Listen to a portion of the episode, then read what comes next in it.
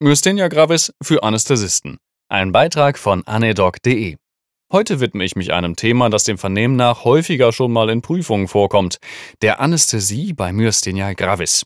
Damit können hervorragend Physiologie und Pathophysiologie sowie die Pharmakologie der Anästhetiker miteinander verbunden werden. Im Grunde ein dankbares Thema für den Prüfer, natürlich zugegeben. Zunächst zum Krankheitsbild der Myasthenie ein paar Worte. Es handelt sich um eine Autoimmunerkrankung, die in ca. 80% der Fällen ausgelöst wird durch Antikörper gegen den postsynaptischen Acetylcholinrezeptor der motorischen Endplatte. Genauer, häufig die Alpha-Untereinheit des nikotinischen Acetylcholinrezeptors, alternativ gegen andere Bestandteile des Rezeptors. Pathophysiologische Folgen sind, Antikörper vermittelt ein vermehrter Abbau von Acetylcholinrezeptoren, sodass insgesamt weniger Rezeptoren zur Verfügung stehen, direkte Inhibition der vorhandenen Rezeptoren durch die Antikörper, komplementvermittelte Zerstörung postsynaptischer Membranen. Es gibt Patienten, bei denen keine Antikörper gegen Acetylcholinrezeptoren nachgewiesen werden können. Diese werden zwar als seronegativ bezeichnet, aber vermutlich haben sie andere Antikörper, wie zum Beispiel Antititin, Antiryanodin oder den Calciumkanal. Die Folgen sind dieselben, wie sie weiter jetzt gleich beschrieben werden. Die Prävalenz wird mit 25 bis 100 Fällen pro einer Million Einwohner angegeben. Bei Frauen liegt der Altersgipfel der Erkrankung im dritten Lebensjahrzehnt, bei Männern im sechsten. Verschiedene Formen werden je nach Lebensalter unterschieden. Neonatale Myasthenie. Beide Geschlechter sind betroffen. Der Verlauf ist transient durch diaplazentar übertragende Antikörper beim Stillen durch erkrankte Mütter. 0 bis 2 Jahre kongenitale Myasthenie, autosomal rezessive Vererbung, nicht fluktuierender Verlauf. 2 bis 20 Jahre, juvenile Myasthenie, weiblich zu männliches Verhältnis 4 zu 1 mit einer Thymushyperplasie, 20 bis 40 Jahre, adulte Myasthenie, Thymushyperplasie, maximale Ausprägung nach 3 bis 5 Jahren erreicht und über 40 Jahre, Altersmyasthenie, schneller Progress, hohe Mortalität. Die entsprechenden Quellen findet ihr natürlich auf meinem Blog, da könnt ihr gerne nachschauen. In der klinischen Untersuchung zeigt sich eine schnelle Ermüdung der quergestreiften Muskulatur, die in Ruhe schnell regeneriert. Zu Beginn der Erkrankung sind die Augenmuskeln betroffen, weil sie mit besonders vielen Acetylcholinrezeptoren ausgestattet sind. Normalerweise. Im Rahmen der Tagesermüdung kommt es dann zu Ptosis und Doppelbildern. In späteren Stadien kann auch die restliche Muskulatur betroffen sein, bis hin zu Rumpf, Extremitäten und auch der Atemmuskulatur mit eingeschränktem Schluck- und Hustenreflex. Da hören die Anästhesisten jetzt sicherlich auf. Durch das Eisbergphänomen der quergestreiften Muskulatur kommt es erst zu einer Muskelermüdung bzw. Lähmung, wenn die Acetylcholinspiegel deutlich abgefallen sind, an vielen Muskeln sogar auf unter 25 Prozent der Normalwerte. Dasselbe Phänomen wird auch immer wieder im Zusammenhang mit Muskelrelaxantienwirkung allgemein gefragt. Aus diesem Grund sind supramaximale Dosen nötig, um einen Muskel wirklich effektiv zu relaxieren, aber das nur so nebenbei. Äh, und kleiner Exkurs. Beim klinisch ähnlichen, aber pathophysiologisch deutlich anderen, häufig paraneoplastischen Lambert-Eaton-Syndrom gibt es Autoantikörper gegen den präsynaptischen Calciumkanal. Außerdem eine Anlaufschwere, das heißt, dass die Symptome bei fortgesetzter Aktivität besser werden. Diese Entität ist häufig paraneoplastisch anzutreffen, vor allem dem kleinzelligen Bronchial-CA. In der präoperativen Abklärung sollte ein aktueller neurologischer Status erhoben worden sein, am besten durch einen Neurologen. Wir haben verschiedene Typen. Typ 1 okuläre leichte Myasthenie, Typ 2a ist die generalisierte Form, Typ 2b eine schwere generalisierte Form mit Beteiligung der faciopharyngealen sowie der Atemmuskulatur, das ist dann bulbäre Symptomatik. Typ 3 akute rasch progrediente generalisierte Form mit Beteiligung der Atemmuskulatur. Typ 4 Spätform der Myasthenie mit generalisierter Symptomatik, die sich innerhalb von zwei Jahren aus Typ 1 oder 2 entwickelt. Oder eine Defektmyasthenie, die sich aus den Typen 2 und 3 entwickelt.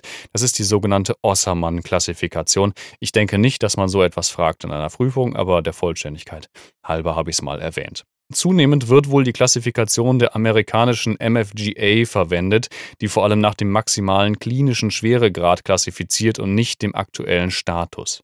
Kurzform für Anästhesisten, je höher das Stadium, desto kränker ist der Patient. Die genaue Erläuterung muss man im Zweifel im neurologischen Befund oder der entsprechenden Quelle nachlesen, völlig klar. Bei höhergradigen Stadien sollte eine Lungenfunktionsprüfung und bei kardialen Symptomen auch eine Echokardiographie durchgeführt werden. Patienten mit Thymom infolge der Myasthenie, gegebenenfalls sogar zur Thymektomie, benötigen einen Röntgenthorax in zwei Ebenen zur Abklärung einer eventuellen Trachealdeviation oder Stenose. Präoperative Laboruntersuchungen beinhalten ein großes Blutbild, Leber- und Nierenparameter, Elektrolyte. Das hat vor allem etwas mit den Immunsuppressiva zu tun, die organtoxisch sind. Die Eigenmedikation dieser Patienten mit Cholinesterase-Hemmstoffen wie Pyridostigmin oder Neostigmin sollte perioperativ auf jeden Fall fortgesetzt werden. Präoperativ werden normale Dosen empfohlen. Postoperativ sollte so früh wie möglich in reduzierter Dosis wieder begonnen werden. Corticoide, vor allem Prednisolon und Kave, akute Addison-Krise bei entsprechenden Dauerdosen möglich, bitte entsprechend substituieren, und Immunsuppressiva wie Azathioprin, Methotrexat, Cyclophosphamid etc. sollten normal weitergeführt werden. Kave.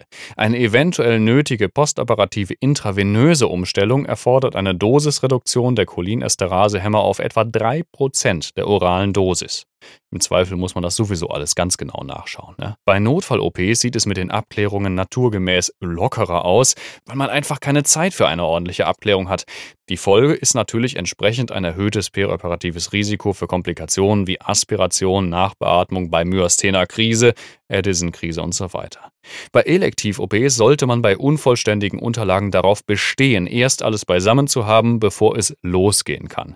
Außerdem sollte der Patient in einem stabilen Stadium seiner Erkrankung sein und nicht im akuten Schub, um eine postoperative Myasthene-Krise möglichst zu vermeiden. Markant ist die erhöhte Empfindlichkeit gegenüber einer Reihe unserer Anästhetika. Das beginnt bei der Prämedikation. Es sollte auf Substanzen mit muskelrelaxierenden Effekten verzichtet werden. Dazu zählen auch die allseits beliebten Benzodiazepine. Sie haben zwar keine direkte relaxierende Wirkung, aber unterstützen sie durch zentrale Pathways, zum Beispiel Tetrazepam. Also lieber darauf verzichten oder schicke Substanzen wie Clonidin verwenden. Die wichtigste Rolle spielen hier und in Prüfung aber natürlich die Muskelrelaxantien. Durch die Erkrankung stehen bei den Patienten weniger freie Acetylcholinrezeptoren zur Verfügung, die bei normalen Relaxanzdosierungen deutlich überfrachtet werden und eine verlängerte Wirkzeit zur Folge haben, bis zu mehreren Stunden und auch Tagen. Deshalb an dieser Stelle, der Muskelrelaxanzbedarf ist deutlich reduziert. Wie viel genau ist aber nicht vorhersehbar. Deshalb gibt es an dieser Stelle zwei Strategien. Wenn möglich, auf Muskelrelaxantien verzichten, zum Beispiel über die Verwendung von Larynxmasken, bei denen man ja nicht relaxieren muss, oder durch regionale Verfahren wie die Spinalanästhesie oder periphere Regionalanästhesie. Die andere Strategie wäre eine normale oder reduzierte Einleitungsdosis mit Rocuronium, das im Anschluss an die OP standardmäßig antagonisiert wird mit Sugamadex. Eine sehr elegante, wenn auch teure Variante. Die postoperativen Komplikationen sind dann dieselben, als wäre kein Relaxanz verwendet worden. Also die geringen üblichen Komplikationen halt. Der Preis für Sugamadex ist zuletzt wohl deutlich gefallen laut meinem Arznei aktuell im Moment etwa bei 100 Euro pro Ampulle, wobei das natürlich die reinen Apothekenpreise sind. Klinikverträge sind damit nicht erfasst und können schon noch etwas günstiger sein. Aber das nur hier, damit ihr eine ungefähre Größenordnung im Kopf habt. Eine Ampulle Acrinor kostet ungefähr 9 Euro und da wird ja auch immer schon ein Tanz drum gemacht. Übrigens kann Succinylcholin zwar verwendet werden, aber es ist mit einer gewissen Resistenz zu rechnen. Also genau andersrum wie die nicht depolarisierenden Muskelrelaxantien, nicht wahr?